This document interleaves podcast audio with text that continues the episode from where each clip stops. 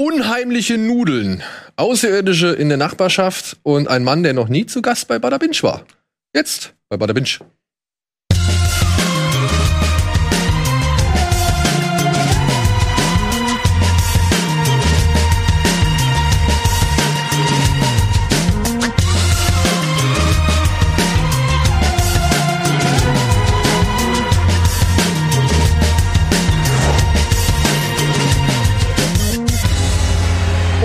damit herzlich willkommen zu einer neuen Ausgabe Bada Binge hier bei Rocket Beans. Heute mit äh, Sandro und ich hoffe, ich habe eben keinen Scheiß erzählt, aber ja, zum allerersten Mal mit Tino Hahn bei Bada Binge. Das stimmt. Ich war noch nie vorher eingeladen, aber ich freue mich, dass ihr diesen Fehler jetzt endlich korrigiert.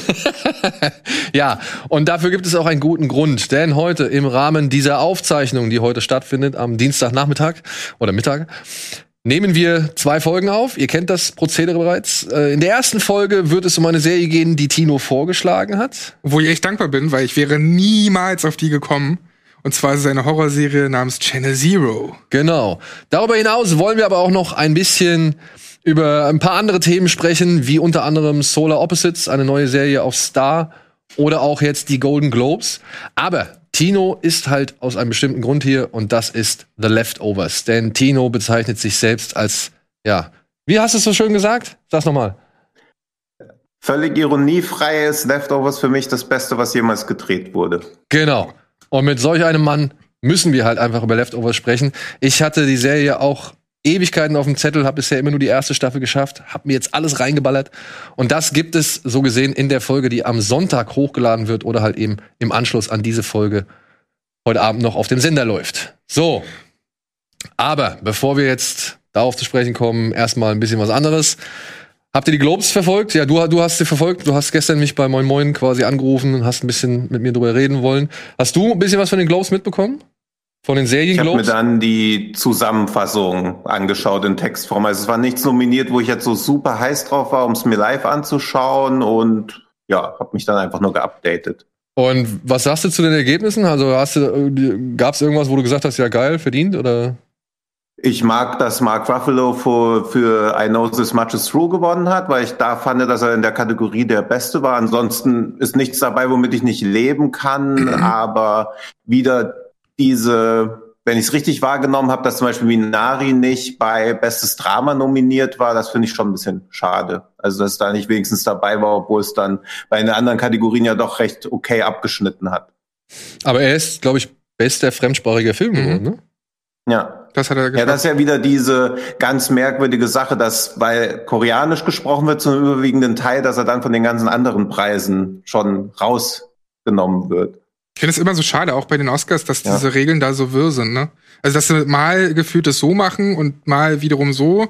Mal kommt es auf Produktionsland an und mal gefühlt auf, auf die Herkunft des Regisseurs oder so. Äh, ja. Ich sehe da auch nicht mehr Gerade so weil durch. Minaria eine typisch amerikanische Story eigentlich ist, oder zumindest dieses, sie sind ja sehr stolz darauf, dass sie Einwanderern alle Möglichkeiten eröffnen, dass man quasi, jeder kann in Amerika alles schaffen, unabhängig davon, woher man kommt. Aber dann kann so eine uramerikanische Story trotzdem nicht theoretisch alle Oscars oder alle Golden Globes gewinnen. Das ist halt, spätestens ab dem Punkt wird diese Regelung halt völlig grotesk. Ja. Er hat ja eigentlich irgendwas mal gesehen von The Crown oder Schitt's Creek, weil bei den Emmys und jetzt auch bei den Globes haben die ja einige Preise gewonnen und ich denke jedes Mal, ey, das muss ja wahnsinnig gut sein, wenn die so viel einheimsen. Was, was geht da vor sich? Habt ihr davon mal was gesehen? Gut, wir haben, als die Emmys verliehen worden sind und dann halt natürlich diese Sensationsmeldung mit Schitt's Creek kam, haben wir da mal kurz drüber gesprochen. Die Serie wurde ja hierzulande irgendwie auf Six oder so, glaube ich, ähm, ver versendet, wie man so schön sagt. Aber gesehen habe ich davon nie was. Ja. Also ich muss auch ehrlich gestehen, ne, ich habe von dieser Serie, bevor jetzt diese Sensationsmeldung kam, nie wirklich Notiz genommen. Ich habe vielleicht den Titel mal irgendwo bestimmt gelesen, mhm. aber gesehen, gehört, gelesen, Kritiken oder sonst irgendwas, nichts. Nichts. Also ich es ist auch ja, bevor das bei den Emmys erwähnt wurde und dann auch diese Meldung kam, dass erst nach 70 Minuten überhaupt irgendwas anderes gewonnen hat, dachte ich ja auch, Schitt's Creek, okay, das existiert. Das ist ja eine kanadische Serie und da hat man natürlich dieses, okay, das wird schon ganz okay sein, aber ich hatte es halt auch irgendwo zwischen Littenstraße und Tatort von der Qualität irgendwie verortet und habe mir jetzt fünf Folgen angeschaut und ich glaube, das ist eine dieser Serien, die halt noch wachsen muss Und alle haben sich ja dann auch von der Crew bedankt, dass sie überhaupt die Chance hatten, über mehrere Jahre das aufzubauen. Und ich fand es war so ein bisschen so eine Mischung aus Succession und Arrested Development. Auch voll sympathisch, aber diesen ganz großen Hype kann ich nicht nachvollziehen. Wahrscheinlich entfaltet sich das in den späteren Stories so ähnlich wie bei Shameless ja auch, was immer besser wird von Staffel zu Staffel, eben weil man mit den Figuren immer vertrauter ist. Ja, das ist ein Thema, auf das wir bestimmt nachher auch nochmal eingehen werden. Ähm, Vermutlich. Man, man hat so wenig Geduld und Zeit und Toleranz für Langlebigkeit ne, inzwischen gewonnen, also beziehungsweise entwickelt.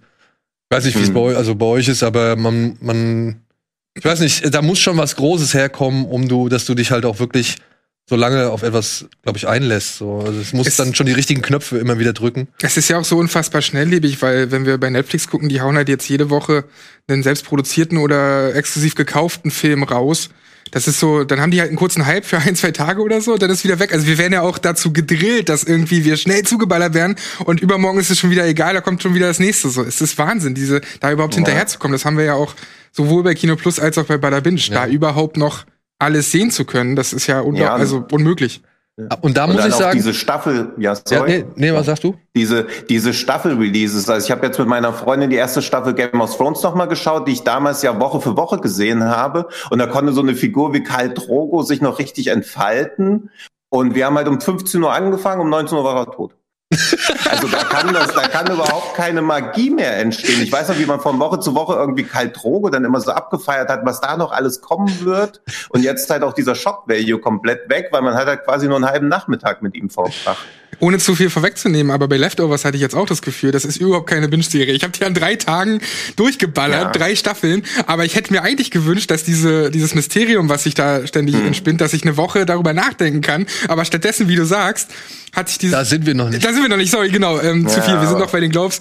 Vielleicht sprechen wir da dann bei der zweiten. Ähm, Ich habe mich Folge über Ted. Lasso gefreut tatsächlich, weil Genau. Ted Lasso ist für mich eine Serie, die hält sich hartnäckig, zumindest in meiner in meiner Wahrnehmung, in meiner Bubble, ähm, dass immer wieder Leute kommen, die das für sich entdecken, die das neu entdeckt haben, die bereits das schon gesehen haben, aber dann, wenn jemand irgendwie das neu entdeckt hat, hinzukommen und sagen, ey, ja geil, cool, das und das und das. Und ich habe auch davon bisher noch nicht wirklich viel gesehen. Also ich habe die erste Folge gesehen, ich fand das cool. Und ich habe dann meiner Mutter gesagt, weil meine Mutter hat mich irgendwie, äh, hat mich angeschrieben und meinte so, ja, ich brauche mal irgendwas Leichtes, irgendwas, irgendwas viel mäßiges irgendwas Gutes so, ja. Und dann habe ich gemeint, ey, pass auf, weil sie hat mir irgendwie so zwei, drei Sachen gesagt, wo ich gedacht habe, nee, das ist genau das Gegenteil. Dark Waters, glaube ich, wollte sie gucken. Und ich gesagt habe, nee, guck dir den an, aber das ist nicht alles andere als viel gut. Und Handmaid's Tale war's noch. Und, und dann habe ich ihr gesagt, pass auf, versuch doch mal Ted Lasso. Weil meine Mutter hat auch, glaube ich, Apple TV, ja, die hat Apple TV. Und äh, probier doch mal Ted Lasso. Und dann hat die das geguckt oder angefangen. Und nachdem ich ihr das geschrieben habe, irgendwie schon gleich noch am gleichen Tag irgendwie so, ich habe jetzt drei Folgen geguckt, es ist großartig, bla bla. Und hat das wohl durchgeballert in einem und hat mir dann wirklich zu jeder Szene, bei der diese Tränen gelacht hat, irgendwie eine WhatsApp-Nachricht geschickt, Oh. wie cool es ist so, ja. Sie passt perfekt in diese Zeit gerade, weil sie eben so leichtfüßig ist und weil auch dieser Ted Lasso einfach so, den kann man nur mögen, den kann man nur lieben. Und auch wie Jason Sudeikis, der den eben gewonnen hat bei den Globes, wie der den auch spielt, das ist so, so warmherzig irgendwie. Ja, und ich glaube, charmant. und ich glaube, das ist, das ist halt das, was Schitt's Creek auch momentan Mhm. diesen, diesen, diese Welle der Euphorie und der, der Zu, Zuneigung irgendwie, ähm, ja, verursacht oder zu, zuträgt. Weil ich fand auch gerade in der Kategorie, also mit Niklas Holt für The Crate und Don Cheadle für Black Monday waren halt zwei echt mega gute Schauspieler, mega gute Serien nominiert, aber The Crate ist ja halt so abgrundtief bösartig, also ist ja von den Machern von The Favorite, von dem Drehbuchautoren. Und ist nochmal deutlich mieser und gemeiner als The Favorite. Und äh, Black Monday ist ja auch ja, sehr zynisch inszeniert. Das ist ein bisschen wie Wolf of Wall Street in nochmal doppelter Geschwindigkeit Mhm. erzählt. Und ich glaube, deswegen hat er halt auch Ted Lasso gewonnen, eben gerade weil es dieses ja, Zeitgeistige einfach am besten einfasst, äh, einfängt, was man jetzt gerade auch erwartet von der Serie. Kann man das Black Monday hierzulande schon sehen? Das Weißt du? weiß ich nicht, aber das ist auch, da habe ich auch überlegt, ob ich das statt äh, Channel Zero nehmen sollte, aber da weiß ich halt nicht, wie, dies, wie es weiterläuft. Also Channel Zero hat schon den Vorteil, dass es abgedreht ist. Also Black Monday könnte sich halt noch in eine etwas lahmere Richtung entwickeln, aber Okay. bisher auch absolute Empfehlung. Ja. Ansonsten hat noch John Boyega gewonnen, ne? Ähm, für, für diese Small X, was ja, Small glaube ich, mehrere gab's- Filme sind eigentlich, ne? Das sind mehrere Ja. Filme. Ich kenne jetzt bisher nur den zweiten. Den, wie hieß er? Shit. Wie hieß er? Äh, Lovers Rock. Lovers Rock, genau. Mhm. Ähm, den habe ich nur gesehen und ja, ich habe den Titel jetzt vergessen. Die Bilder habe ich aber nicht vergessen, weil der ist von den Bildern her und der Stimmung her ist es wirklich eindrucksvoll, was was mhm. äh, Mr. Ähm, McQueen da gemacht Steve hat. McQueen. Und den, den ersten, den Small X, diesen Mangrove, den habe ich noch nicht gesehen. Aber da gab es ja schon die Kontroverse drum oder die Diskussion drum, warum sie John Boyega als Nebenrolle nominieren. Weil der halt wirklich die Hauptfigur in dieser, in dieser Episode ist, so, ja. Aber freut mich trotzdem, dass er gewonnen hat. Also, weil jeder halt auch gesagt hat, Boyega ist halt sau stark in dieser Episode. Cool, freut mich auch, dass das jetzt für ihn auch bei anderen Rollen weitergeht nach Star Wars. Ja, ja das finde ich eh interessant, weil dieses Small X im Prinzip ist es ja eine Miniserie, die aus fünf Filmen besteht, aber trotzdem wurden da ja auch einzelne Episoden halt einfach rausgepickt als eigenständige Filme genommen. Also da bin ich gespannt, wie das bei den Oscars aussehen wird, weil im Prinzip diese Lovers Rock Folge für Kamera, Schnitt, Musik müsste die halt eigentlich auch jede, alle Preise um die Ohren gehauen bekommen.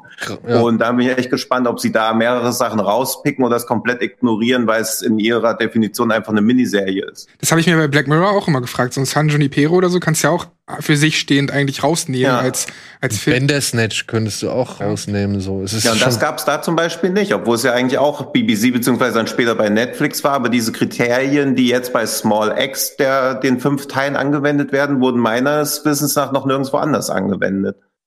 Aber tatsächlich werden, werden auch, also es gibt keine vergleichbare Serie, die so oft in ihren Einzelteilen, zum Beispiel jetzt zum besten Film gemacht wurde. Also mhm. Lovers Rock taucht ja in etlichen Kritikerlisten und auch noch Zuschauerlisten ja ziemlich weit oben auf ja. oder äh, Jahresbestenlisten so.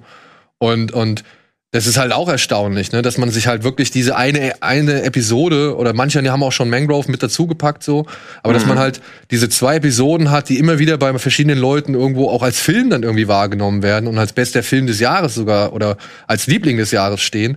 Ähm, ja, das ist auch unvergleichlich. Da bin ich auch gespannt, ob die Oscars das in irgendeiner Form berücksichtigen werden, weil ja. tatsächlich fällt halt jetzt auch kein besserer Vergleich ein, aber auch die Rache-Trilogie von Park Chan-wook ist ja auch so eine Sache, wo quasi Filme nur so ein Mantelthema haben und dieses Small X ist ja quasi auch nur ja ein Rahmenthema, um da einzelne Stories drin zu erzählen. Ja. Und ich glaube halt auch für Steve McQueen wäre es anders nicht möglich gewesen. Also im Prinzip hat er jetzt fünf Filme dieses Jahr abgeliefert. Das ist ja auch ein Wahnsinn eigentlich, wenn man da länger drüber nachdenkt. Und das von denen, also ich habe vier Stück davon schon in mehreren Bestenlisten gesehen und Lovers Rock ja auch fast überall ganz oben oder zumindest in den Top 5.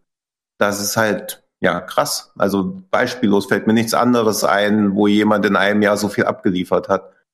Oder ja. wo in einem Jahr so viel released wird. Also es wird natürlich ein längerer Drehzeitraum gewesen sein, aber alles in einem Jahr released. Gut.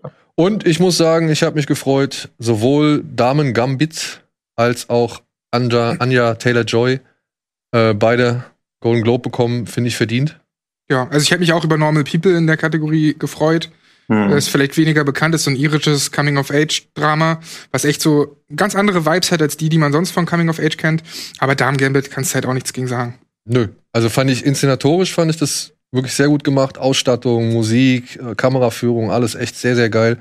Und Frau Joy oder Taylor Joy war halt meiner Ansicht nach noch dann das, das Sahnehäubchen oben drauf. So. Also die war wirklich. Also das, was die, glaube ich, bisher in ihren Filmen, bis auf vielleicht Thoroughbreds oder Vollblüte, nie so richtig ausspielen konnte, weil selbst bei Split oder, naja, bei The Witch musste sie halt schon äh, eher diese eine, sag ich mal, Rolle verkörpern oder beziehungsweise diese eine Emotion mehr, mehrfach ausspielen. Aber jetzt so die völlige Bandbreite, wie jetzt hier bei Damen Gambit, fand ich echt gut. Fand ich echt gut. Ich weiß, hast du es gesehen? Nee. Nee? Noch nicht. Also es wurde halt, das ist auch wieder dieser, der Fluch der permanenten Empfehlung. Man hat es vorher selbst schon auf dem Zettel gehabt und dazu kommt noch, dass ich mit meiner Freundin zusammenschauen wollte und sie war jetzt halt längere Zeit unterwegs und dann dachte ich so, okay, zweimal kann ich das wahrscheinlich nicht schauen, dann wollte ich es nicht heimlich gucken und jetzt muss ich noch ein bisschen warten, aber habe ich auch Bock drauf. Ja.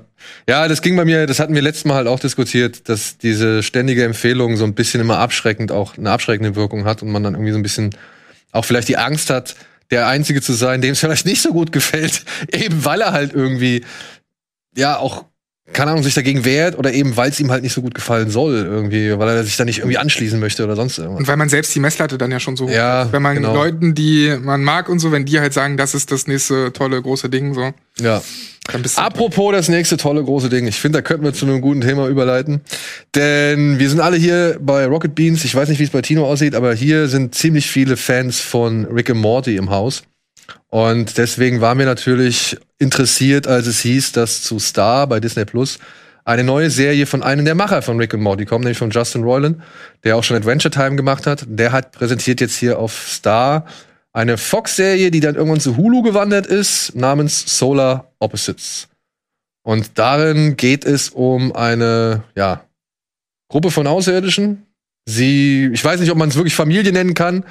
Sie nennen sich selbst halt äh, zwei ihrer, ihrer Art plus die Replikanten und ein Pupe. Nee, wie heißt der? Pu- Pu- äh, Pupe. Puper. Im Deutschen ist es Puper. Opa? Pupe, ja. Äh, also fünf Aliens sind in, auf der Erde notgelandet, nachdem ihr Planet Schlorp von einem Asteroiden zerstört worden ist. Und ja, leben jetzt in einer typisch amerikanischen Nachbarschaft. Und während vier von diesen Aliens sich so mit dem Erdklima und allen möglichen, weiß ich nicht, Bedingungen akzeptiert, also abgefunden haben, ist Corvo, der wohl intelligenteste und zynischste von allen, immer noch auf Konfrontationskurs und möchte eigentlich nichts mehr als seine Mission vorantreiben, das Raumschiff reparieren und möglichst schnell wieder von der Erde verschwinden. Ja. Wir haben drei Folgen gesehen. Die gibt es jetzt gerade bei Disney Plus beziehungsweise Star. Und was sagen wir dazu? Tino. Gut. Ja? Mochte ich, gefällt mir ja. Und was du auch gerade gesagt hast, das mit dem Zynismus stimmt auch. Gleichzeitig haben sie aber auch nicht wie bei Rick und Morty so einen durchgehenden Zynismus, sondern halt auch noch so eine unbeschwerte Naivität, aus der sich viele ganz gute Gags ableiten, wie sie zum Beispiel in der ersten Folge erkennen sie nicht, dass es sich um bei einer TV-Serie, die sie sich anschauen, um eine fiktive Figur handelt, sondern denken, ah, okay, das ist ja einer wie wir und daraus entspinnt sich dann ein ganz interessanter Storyfaden. Gleichzeitig wird es aber auch in einigen Nebenhandlungssträngen sehr düster. Also ich mochte diese Mischung aus Naivität und erstaunlich hart wieder sehr gerne. Ja, erstaunlich hart ist so ein, so ein Stichwort. Ne? Also ich, ich habe mir jetzt innerhalb dieser ersten drei Folgen, muss ich schon sagen, ich meine, Rick and Morty war auch nie zimperlich so, ne? Aber Mhm. da wurde es schon so ein bisschen dosierter eingesetzt, meiner Ansicht nach. Hier hast du irgendwie gefühlt alle drei Minuten spätestens irgendeine krasse, irgendeinen krassen Splatter-Effekt. Da wird dann einmal eben schnell die Nase mit dem Zahnstocher weggeschossen. Oder, oder weiß ich nicht, irgendein Gesicht wird wieder verätzt. Oder irgendwelche Leute zerfallen in zwei Hälften. Oder Füße werden abgebrannt direkt zu Beginn. So. Also, Es ist schon mehr Gore und mehr Gewalt als bei Ja. Rick and Morty. Aber ich finde trotzdem, dass man natürlich eindeutig erkennt, dass das zusammenhängt mit Rick and Morty, weil also der Zeichenstil ist ähnlich, es sind wieder so intergalaktische Abenteuer und ich finde teilweise auch Charakterzeichnungen ein bisschen ähnlich. Mm, Es führte ein bisschen dazu, dass ich jetzt nach den drei ersten Folgen noch nicht so angesprochen wurde. Also ich habe irgendwie, ich mag natürlich auch Rick and Morty, aber ich finde, das fühlt sich ein bisschen an und das klingt hart, aber es fühlt sich ein bisschen wie so eine B-Seite von Rick and Morty an, wie so Ideen, die sie immer hatten, die aber nicht zu Rick and Morty gepasst haben und die sie dann halt dort reinwerfen. Und mir fehlt noch so ein bisschen dieses tiefgründige oder so. Ich bin eher so ein Fan von BoJack Horseman oder so ein Zeug, was auch lustig ist, aber eben auch die tiefgründigen Momente hat. Ich war noch nicht so der Fan davon und muss mal gucken, ob ich da weiter gucke. ich muss auch sagen, nach drei Folgen bin ich jetzt eher so. Ja, das, das packe ich mal auf die so f- später mal Liste oder, oder, oder für zwischendurch Liste oder irgendwie sowas. Also es, ich war jetzt nicht so wirklich dran, das intensiv verfolgen zu wollen, weil ich muss auch sagen, mir ist es dann in manchen Mechaniken doch zu sehr Rick and Morty. Also allein hier Anfang dritte Folge, da gehen sie da auf irgendwie so einen, so einen Kindergeburtstag, dann sehen sie einen Zauberer, alle vier Aliens, die halt auch schwer auseinanderzuhalten sind. Ähm, also die, die vier angepassteren Aliens, sage ich jetzt mal, sind begeistert von dieser Zaubershow. Nur Corvo, der Rick hier in diesem, in diesem Konstrukt, äh, findet es halt voll öde, voll langweilig, ist alles irgendwie, keine Ahnung, erklärbar für ihn und nur Humbug, bla bla. Daraufhin setzt er sich in den Kopf, ein besserer Zauberer zu werden, ja, und, und präsentiert dann seiner Familie oder seinem Konglomerat oder was auch immer, präsentiert er dann halt diesen Zaubertrick, Alle sind, oh, krass, krass, krass. Ja, und dann kommt er irgendwie mit einem zynischen Spruch daher und versucht es wieder zu entlarven und haut dann noch mal so eine Popkultur-Anspielung raus, so von wegen, ah ja, wenn ihr in meinem Biopic mitspielt, werdet ihr alle zu einer Figur vereint, die nicht an mich glauben wollte und gedacht hat, irgendwie, ich werde es nie packen. So, das sind so, das ist so in, in, in, innerhalb von zwei Minuten alles fast abgefrühstückt, was so eine Rick and Morty Folge für mich ausmacht. So, und das fand ich ein bisschen schade. Ich weiß nicht, wie es euch geht, aber Ja. das ist, das macht so ein bisschen. Es ist nicht Rick and Ja, Morty. wir hatten, ja. ja, wir hatten ja eben schon dieses Thema, dass man manche Sachen lieber, also jede Woche eine Folge sehen möchte, um auch ein bisschen Zeit zu haben, drüber zu reflektieren. Aber ich glaube, das ist halt so, dass, also Solar Opposite ist halt so das Paradebeispiel für irgendwas, was man wegbinscht. Also wenn man da nicht alle Folgen am Stück schaut, kommt man, glaube ich, nie wieder dahin zurück. Oder man denkt sich nicht, ach, nächste Woche die Folge schaue ich, dann denkt man sich so, ja, okay, gucke ich dann übernächste Woche, dann haben sich ein paar Folgen angestaut und dann denkt man sich so, ja, okay. Also ich habe damit Spaß, ich lache darüber, ich mag auch diese Idee mit dieser Wall, die die zwei Alien-Kinder in ihrem Kinderzimmer haben, Ja. wo ich in einem Interview gelesen habe, dass die Macher auf die Idee gekommen sind, als sie Fallout Shelter gespielt haben. Also das, das ist doch ganz, Ey. Ganz cool. Und aber das ist auch nicht genug, um mich dann dauerhaft irgendwie am Ball bleiben zu lassen. Also das ist Ja, nicht das, genug. das würde ich auch noch mal hinzufügen wollen. Das, so, solche Ideen, ja, Hm. oder auch dieses, dieses äh, Nano, Nanopartikelmonster, was sie da erschaffen, was von allen irgendwie die, die, die Geheimnisse kennt und dann in diesem Stadt, in dieser Stadtratssitzung oder was das ist, dann offenbart, so, wo sie dann plötzlich alle über sich herfallen. Da sind immer wieder schöne, coole Sachen drin. Ja, das will ich gar nicht abstreiten, so. Aber ja, dann, meiner Ansicht nach, ist bisher noch ein bisschen zu wenig davon da. Und ich frage mich auch, ob sie tatsächlich, und das kann ich jetzt halt noch nicht beantworten, aus der Geschichte, die nur mal ganz kurz angedeutet wird mit diesem Bupe, Lupe, also mit diesem kleinen gelben Ja, so was sich dann quasi auch noch in so eine theoretisch weltbedrohende Gefahr verwandeln könnte. Genau, ob das eine Storyline ist, die sie dann weiter ausbauen. Also, ob das dann am Ende irgendwie so ist, dass sie, weiß ich nicht, vor der Entscheidung stehen, der Blooper darf jetzt die Welt vernichten oder beziehungsweise darf jetzt seine, seine DNA überall verteilen, auf dass die restliche menschliche DNA ausgerottet wird oder was weiß ich. Oder sie sagen halt, nee, wir entscheiden uns jetzt dafür, weiterhin bei den Menschen zu leben, weil wir mögen diesen verrückten Planeten doch einfach äh, ganz gerne und versuchen jetzt hier einfach noch ein bisschen Feldforschung zu betreiben. So. Hm.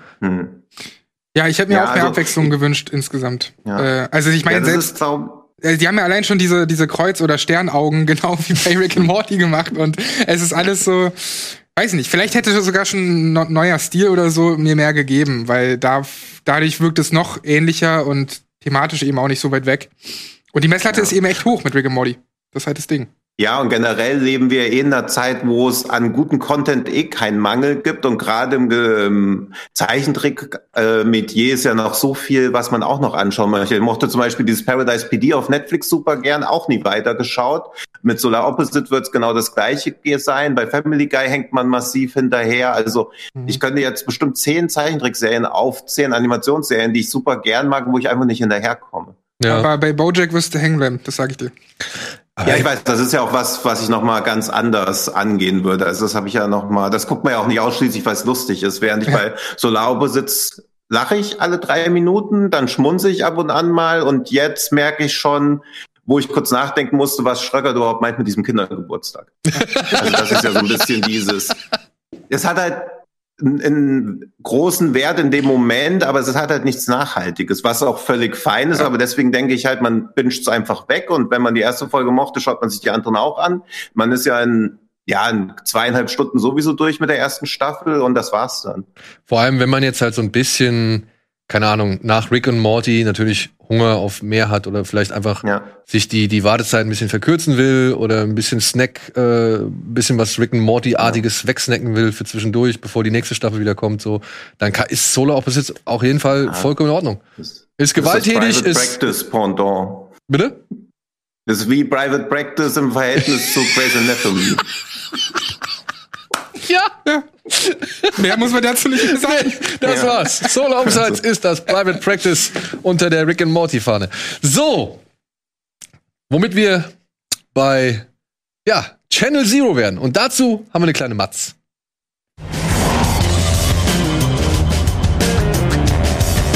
Die Horrorserie Channel Zero erzählt im Stile einer Anthologie von urbanen Grusellegenden, die einem das Blut in den Adern gefrieren lassen sollen.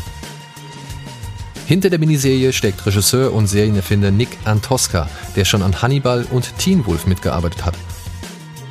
Jede Staffel basiert auf unterschiedlichen Creepypasta-Stories aus dem Internet, also auf Horrorgeschichten, die durch das Netz verbreitet und mitgestaltet wurden. Die Serie besteht aus vier Staffeln mit jeweils sechs Folgen in einer Länge von rund 42 Minuten.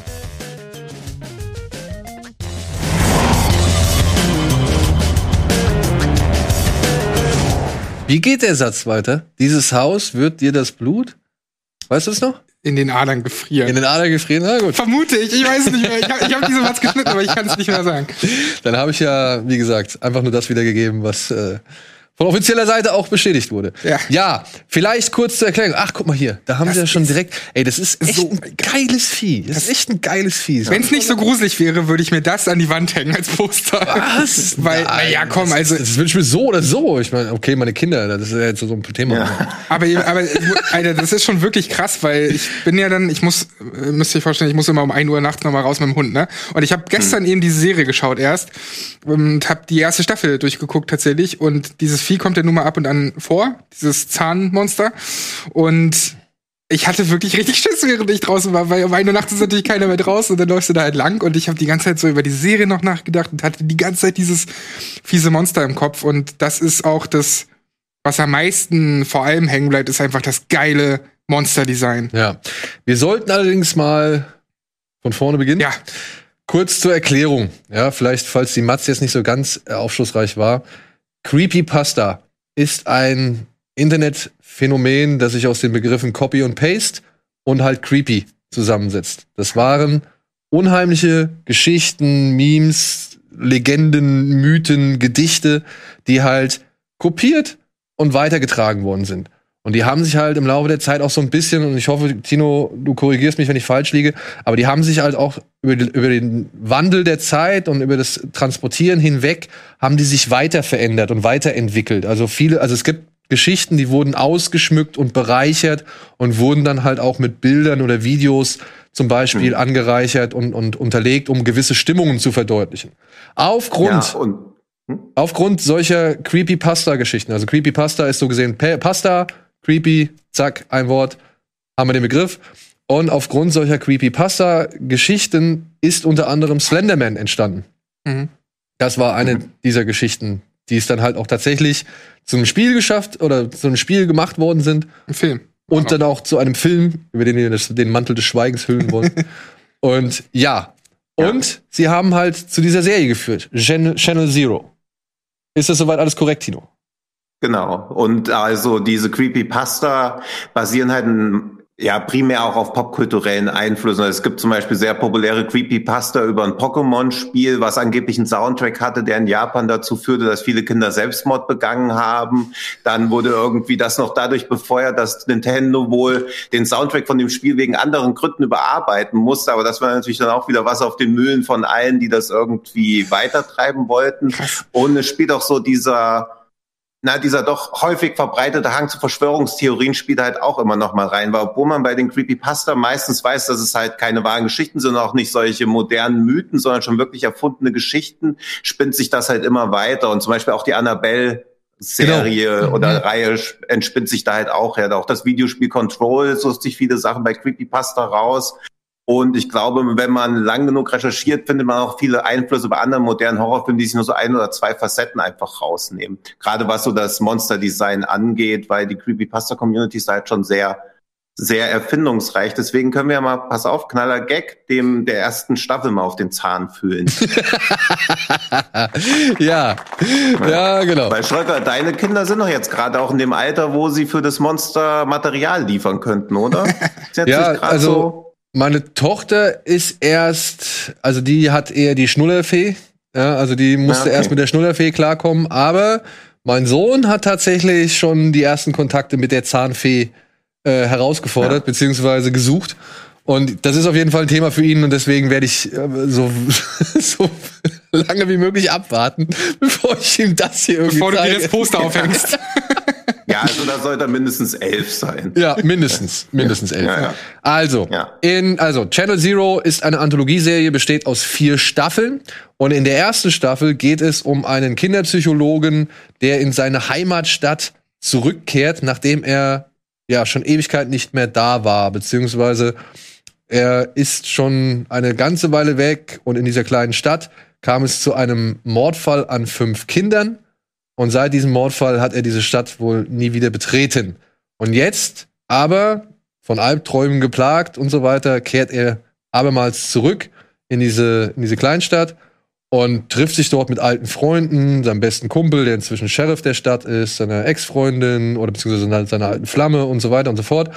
Und bei einem Abendessen kommt es zu der Entdeckung, dass eine Kinderserie aus den 80ern wieder im Fernsehen läuft, die nie wieder gelaufen ist, seitdem diese Kinder verschwunden oder beziehungsweise ermordet wurden damals in den 80ern. Also die lief nur zu der Zeit im Fernsehen, als die Kinder ermordet oder verschwunden, sind oder ermordet wurden und danach nie wieder und jetzt plötzlich mit der Rückkehr des Psychologen ist diese Serie wieder on air. Und tatsächlich verschwindet dann auch direkt ein junges Mädchen. Das ist ungefähr der Auftakt der ersten Folge. Mhm. Ja. Ja. Wir versuchen das Ganze, ich kann sowieso nicht mehr als die erste Folge berichten, deswegen, ähm, wir versuchen das jetzt erstmal spoilerfrei zu halten, oder? Mhm. Können Ja. aber halt schon direkt einmal vorwegnehmen. Und das ist jetzt halt angesichts des Plakats der Serie äh, kein, kein allzu Riesenspoiler, denn es geht tatsächlich um dieses Vieh, was schon in der ersten Folge auftaucht und sich drei Zähne schnappt. Wenn ich Mhm. das richtig gesehen Mhm. habe, ne? Drei Zähne schnappt. Genau. Ja. Es sind auch richtig fiese Szenen mit diesem äh, Vieh. Und ich bin wirklich froh, bevor wir mal tiefer reingehen, äh, dass Tino die mitgebracht hat, weil die bei uns bei TNT, glaube ich, lief und da geht vieles halt unter. Und ich dachte mir halt auch, als ich gelesen habe, okay, das ist eine Sci-Fi-Serie, dass das wahrscheinlich nicht besonders hochwertig ist. Und dann wurde ich aber vom Gegenteil überrascht, dass es zwar jetzt nicht ultra viel Budget hat oder so, aber das Budget, das sie hatten, ist halt ins Kreaturendesign geflossen und dann haben sie relativ simple Settings, also Sets und so gehabt und, und, und äh, Gegenden, in denen das spielt und trotzdem sitzt aber die Atmosphäre. Also es ist, ein, es ist super langsam erzählt, da hatte ich erst so meine Befürchtung, ob mir das gefällt und dann hatte ich ratzfatz doch die sechs Folgen durch gestern Abend noch und habe die ganze Zeit ein total unangenehmes Gefühl gehabt, was mich auch so ein bisschen an sowas wie Silent Hill erinnert hat. Ähm, Gerade auch aufgrund des Kreaturendesigns, aber auch was dieses unangenehme Gefühl angeht von, sie spielen ja nicht, also sie spielen ein bisschen mit den Gedanken, sie, sie, sie, wie soll ich sagen, der Grusel findet in einem Kopf statt. Klar gibt's die Szenen mit diesen Monstern, aber die sind sehr, sehr selten verteilt, finde ich. Du hast permanent Mhm. eigentlich schon eher dieses, dieses äh, spielt sich alles in deinem Kopf ab, was, was dort so passiert und du rätselst die ganze Zeit, was es damit auf sich hat und was jetzt echt ist, was nicht echt ist. Gleichzeitig springt die Serie auch ein bisschen zwischen eben Vergangenheit und dem, was jetzt ist. Da muss man auch erstmal durchblicken, also man muss sich ganz klar darauf konzentrieren und das führt alles zu einem sehr unangenehmen Gefühl, was ich so hatte und äh, die erste Staffel hat mir so gut gefallen, dass ich da auf jeden Fall die weiteren noch gucken werde. Aber Tino, äh, sag du vielleicht noch mal mehr, weil du hast ja, hast du alles gesehen? Ich habe alles gesehen, ja. Und ich hatte am Anfang auch dieselbe Befürchtung beziehungsweise Erwartungshaltung wie du, weil wenn man uns dreimal so ein bisschen so als Anhaltspunkt nimmt, wenn wir von der Serie auch nie was gehört haben, ist das ja schon in gewisser Weise ein Qualitätsindikator oder irgendwas ist in unserer Bubble komplett falsch gelaufen. Und ich hatte von Channel Zero auch beim Ausstrahlungszeitpunkt nie was gehört. Dann bin ich durch Zufall mal über eine Liste gestolpert mit den fantasievollsten Kreaturen und dann habe ich halt dieses Zahnmonster gesehen. Also das ist auch kein wirklich großer Spoiler, das kommt auch in der ersten Folge vor. Dieses Monster besteht ja komplett aus Kinderzähnen. Also das ist quasi ein einziges Monster, das nur aus Kinderzähnen besteht und das hat verständlicherweise natürlich meine Neugier geweckt. Dann dachte so, okay, ich kann ja mal die erste Folge anschauen. Vermutlich wird es genauso sein wie bei fast allen Sci-Fi-Produktionen. Sie haben eine gute Idee und die wird über 90 Minuten oder sechs Folgen gestreckt und ich habe nach 20 Minuten gar keinen Bock mehr. Aber ich war nach den ersten fünf Minuten, die schon so eine unheilvolle Atmosphäre aufbauen, schon so dermaßen gehuckt, dass ich halt auch die erste Staffel am Stück mir angeschaut habe. Und du hast auch recht mit diesem langsamen Pacing, aber ich finde, es ist halt auch eher so schlafwandlerisch. Also es fühlt sich vieles auch wie so ein Fiebertraum an, gerade in den späteren Folgen, wo es dann wirklich so albtraumartig wird Mhm. mit dieser brennenden Kreatur, die in solchen Gängen auftaucht oder diese, also es sind ja schon ein paar Szenen drin, wo man wirklich denkt, okay, das ist jetzt richtig, richtig nicht mal hart, sondern wirklich unangenehm und scary. Und Vor ich bin ja großer Fan von American Horror Story, aber da hat man halt immer eher so einen wohligen Schauer, während ich halt bei Channel Zero wirklich Unbehagen und teilweise auch Angst empfunden habe. Vor allem, weil es halt, ich glaube, an der Dosierung halt auch jetzt echt ähm, hier liegt. Also ich kann ja jetzt nur von, mhm. von der ersten Folge sprechen, aber was mir halt schon anhand der ersten Folge aufgefallen ist, mit welchen minimalen Mitteln die tatsächlich ein Maximum aus ihrer Atmosphäre rausholen. Mhm. Es gibt diese, die, die erste Folge beginnt mit einem Fernsehinterview. Der, die Hauptfigur, der Psychologe, der sitzt in einem, also wie, man, man glaubt sofort, okay, die sitzen im Fernsehstudio, es wirkt wie ein altes Fernsehstudio, wie so eine alte, weiß ich nicht, Lokal-TV-Sender, äh, Sendung, wo Leute halt anrufen können, um halt eben mit dem Gast zu reden. Und er sitzt da und, und sie unterhalten sich und er erklärt, warum er halt nicht mehr in dieser Kleinstadt war, seit er klein war. Und dann sagt der Moderator plötzlich, ja, hier, ich möchte jetzt mal was Ungewöhnliches machen und holt ein Telefon hervor und sagt, hier, reden Sie mal, hier ist ein Anrufer, ein junger Anrufer, reden Sie mal mit dem, wie Sie sonst mit Kindern reden, so als Amerikas Kinderpsychologe Nummer eins. Und das wirkt schon im ersten Moment einfach merkwürdig. Es wirkt weird. So, so von mhm. wegen, wie, wie kommt der denn jetzt darauf? Und ich, man merkt auch, dass der Psychologe sich unwohl fühlt und guckt dann halt in die, in, in die, ins Studio rein und man sieht halt nicht wirklich viel. Man sieht so ein paar Leute da stehen, die halt irgendwie vom Schatten überworfen sind oder die halt irgendwie so ein bisschen im Schatten äh, stehen, einfach rumstehen. Und dann meldet sich plötzlich das Kind, weil der, der Moderator geht gar nicht drauf ein, was er da irgendwie von hält oder beziehungsweise, dass er gar keinen Bock drauf hat. Und dann kommt das Kind plötzlich an den Apparat und, und hört sich ganz kratzig an, so wie Carol Ann in Poltergeist, sage ich jetzt mal. Hm. Und das, das schafft innerhalb von, keine Ahnung, wenigen Sekunden eine wirklich unheilvolle Stimmung. Das hat mir echt gut gefallen. Zumal er dann plötzlich wieder in das Studio reinguckt und entdeckt, ah, nee, das ist gar nicht so, wie es jetzt hier plötzlich, also wie ich bisher gedacht habe. Und das fand ich schon erstaunlich, dass das halt ein so spärliches Setting eigentlich ist, mit der richtigen Lichtsetzung gearbeitet wird, nur die zwei, drei entscheidenden Sätze fallen und vielleicht jetzt halt noch diese Stimme aus diesem Telefon kommt, aber ruckzuck. Und dann kam dieses kurze Bild von dieser brennenden, mhm mhm. Gestalt, die da irgendwie so einen Flur lang geht. Und da dachte ich nur so, what? Alter, was ist jetzt los? Und dieses paar Sekunden, die haben den richtigen, das war der, genau der richtige Moment abgepasst, um zu realisieren, da ist irgendwas Schräges, was ich gerade sehe. Es brennt. Aber Moment, das ist nicht menschlich? Oder was ist, oder ist das menschlich? Ist das halb abgebrannt?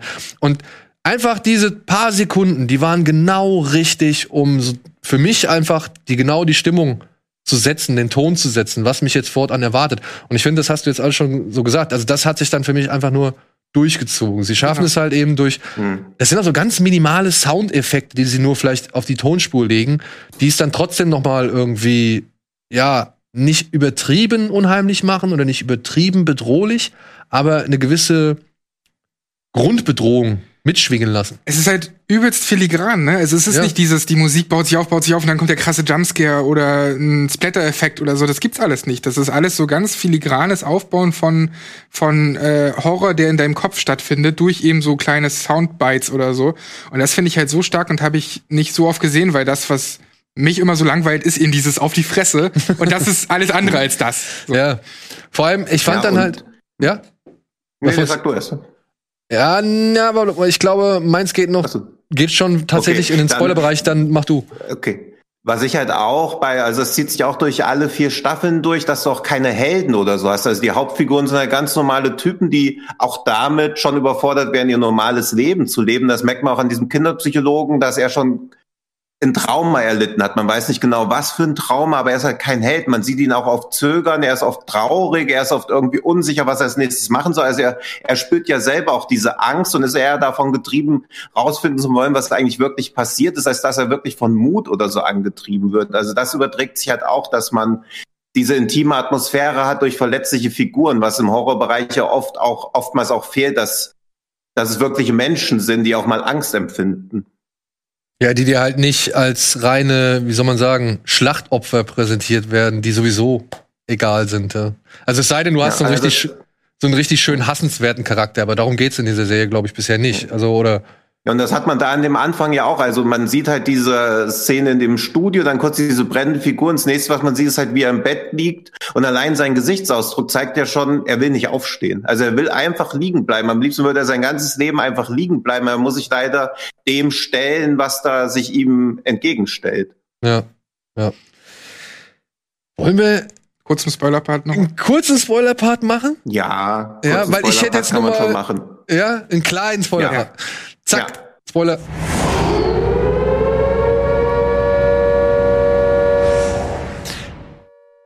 Wir erfahren am Ende der ersten Folge, dass diese Fernsehsendung nie existiert hat. Eine Einbildung war. Zumindest glaubt die Mutter von dem Psychologen, oder erzählt die Mutter des Psychologen ihm, dass er sich die, oder dass er zusammen mit seinem Bruder sich diese Serie nur eingebildet hat. Aber an dem Esstisch sind mehrere Erwachsene, die sich an diese Mhm. Serie erinnern, die nicht zu der Familie gehören des Psychologen. Wird das noch thematisiert? Ist das so gesehen äh, ein, ein Element, das weiter ausgebaut wird? Ja. Ja? Weil sich ja auch an dem Tisch nicht alle daran erinnern und das eine Mädchen schaut ja dann auch diese Serie. Also es muss sich ja irgendwie irgendwie manifestieren, obwohl die Mutter zum Beispiel sagt, die Serie hat gar nicht existiert. Aber das ist ja auch die Frage, was stimmt da eigentlich wirklich? Also es ist ja auch viel, also es geht im weiteren Verlauf dann viel darum, was stimmt wirklich, was ist wirklich passiert, was bilden sich Leute nur ein, sind Schutzbehauptungen, um mit irgendwas viel Schlimmeren leben zu können? Also ist das wie so ein Coping-Mechanismus? Er hat diese Show wirklich existiert? Und auch daraus spannt sich für mich ein Großteil dieses Unbehagens, weil ich hoffe, ich bin nicht allein damit, aber jeder hat doch wahrscheinlich auch so eine Kinderserie, die ihm halt auch wirklich Angst gemacht hat. Also bei mir waren es die Fraggles. Ich habe da unglaubliche Angst vor gehabt und auch immer gehofft, ich muss das nie wiedersehen. Und wenn ich mir vorstelle, ich hätte als Kind auch so eine richtige Horrorserie gesehen, wie Sie sie gesehen haben und auch diese Puppenserie ist ja unglaublich gut dargestellt, wie creepy das einfach wirkt und wie unbehaglich. Das finde ich auch von, äh, von der Idee her einfach sehr, sehr spannend. Also Fun, ich, ich Fun Fact, ich habe damals mal einen Albtraum gehabt vom Sandmann. Sind wir? Ja. Okay, wir können den Spoiler, wir können den Spoiler echt beenden. Das war jetzt nur so eine Frage, weil dann würden wir jetzt auf ein anderes Thema eingehen. Aber Sandmann, sagst du? Ja? Sandmann was bei mir. Ja. Und, und ansonsten Spiele sowas wie Apes Odyssey und so, aber Ja, weil ich könnte mir jetzt nicht, also eine Serie, wo ich gedacht habe, ey, fuck, ist das verstörend, aber da war ich schon alt genug, um das irgendwie abstrahieren zu können. Das war für mich Ren and Stimpy, oh ja. wo ich gedacht habe, Alter, das lassen die auf Kinder los? Ja? Da vor allem ist da ja auch hier Popel und der ganze Shit dabei. Alles, alles, die, die, auch die Augen, wenn sie dann irgendwie immer so, so diese, diese Nahaufnahmen von den Augen machen, dann tausend Adern da, diese Falten Schleim und, und- Schleim ja. und was weiß ich, wo ich mir gedacht habe, was wollt ihr denn den Kindern? Das ist ja LSD für die Kinder, ja, so in, in Zeichentrickform. Ähm, aber ich hatte tatsächlich eine Serie, wo ich auch sage, die fand ich unheimlich, unheimlich. Das war die dreibeinigen Herrscher. Aber jetzt nicht, weil ich Ja, irgendwie dachte, das stimmt. war eine Kinderserie. Ich war nur so irritiert, weil diese Serie im Vorabendprogramm lief. Ich glaube von ARD oder ZDF. Und für mich war Vorabendprogramm, das war erlaubt. Weißt du, das war ein Colt für alle Fälle, das war Trio mit vier Fäusten, das war Agentin mit Herz, was weiß ich. So, das war für mich das Programm, was ich sehen durfte. Und da war diese, diese dreibeinige Herrscher-Serie mit dabei, die halt auch so einen düsteren, krassen Grundton hat. So, ein- so ein, ja, wie so einen dystopischen, desillusionierten Grundton, so, ja. Und da gab es eine Szene, da, da sind sie im Schulunterricht und dann zeigen sie einen Film und in diesem Film wird, glaube ich, ein Hase aufgeschnitten. Und du siehst, wie die Gedärme da rausquellen. So. Ich dachte, what the fuck? Ja, was, was, was, was ist das? So, ja, und das ist, das hat mich echt verfolgt. Genauso wie eine Folge von, kennt ihr noch Der Mann aus dem Meer oder Der Mann aus Atlantis mit, mit Patrick Duffy? Patrick Duffy. Mhm. Ja, der Ja. Bobby Ewing aus Dallas. Ja, der hat so, der Mann aus Atlantis hieß das. Der hatte so einen ganz kuriosen Swim-Stil. Also es war Aquaman in, in keine Ahnung, in billig. Geil. Und da gab's, und ich habe das gern geguckt, weil ich fand es immer cool, wenn er aus dem Meer kam und im Meer ge- irgendwie äh, schwimmend gezeigt worden ist und so weiter. Und da gab's eine Folge, da ist immer so ein grauer, wabbeliger Punkt irgendwie durchs Bild gewabert. Und immer wenn der irgendwie über einem Menschen war, wurde der Mensch plötzlich besessen und hat sich ganz komisch verhalten. So. Und das fand ich für eine Serie damals fucking unheimlich. Ich kannte das von, von Horrorfilmen oder irgendwelchen Science-Fiction-Filmen, hier Invasion vom Mars und so, aber nicht von der Serie. Das waren so Hm. meine, meine Traumata. Und der Mann aus Atlantis war für mich auch Vorabendprogramm. Letzte Frage zum Ja, Schluss und wenn jetzt einer von uns sagen würde, diese Folge existiert nicht, also das mit dem Punkt bildest du dir einfach nur ein, du würdest ja komplett deine ganze Kindheit oder dich hinterfragen, Ey. was zur Hölle du dir da eingebildet hast. Und Also das ist vielleicht- so, so ein effektiver und simpler Trigger für eine unbehagliche Atmosphäre. Ey, und vielleicht ist es so. Vielleicht habe ich mir das eingebildet. Vielleicht ist die Folge ganz anders. Klärt Ja. mich auf. Klärt mich auf. Ich muss Sandmann, glaube ich, auch nochmal aufarbeiten. Irgendwas ist da gewesen. Oh Mann. Ja, Aber ich glaube auch die Leute vom Publikum, die der Mann aus Atlantis geguckt haben, hast du eine Trefferquote von 100 Prozent. Also da Ja, ich, äh, Milliarden an Kommentaren kommen. wer es gesehen hat, wer alt genug ist Ja. und sich vielleicht noch erinnern Ich kann, meldet euch. Deine Erklärung gut. Ja, Patrick Duffy ist Bobby Ewing aus Dallas. Also, Ja, aber man kennt ihn doch als Bobby eher als als Mann aus Atlantis. ja, ich weiß, aber es ist halt auch so irgendwas, was 40 Jahre alt ist, mit was erklären, was 38 Jahre alt ist. Ja, ich bin alt. Ich bin alt. Ja.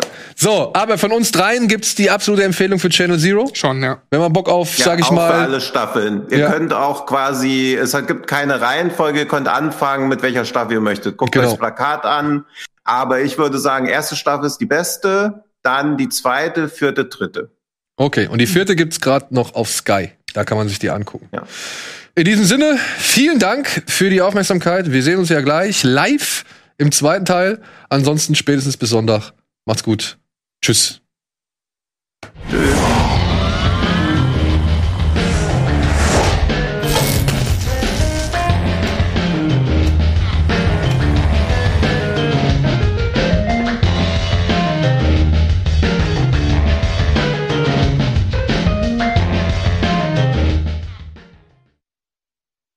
Diese Sendung kannst du als Video schauen und als Podcast hören. Mehr dazu unter rbtv.to slash badabinch.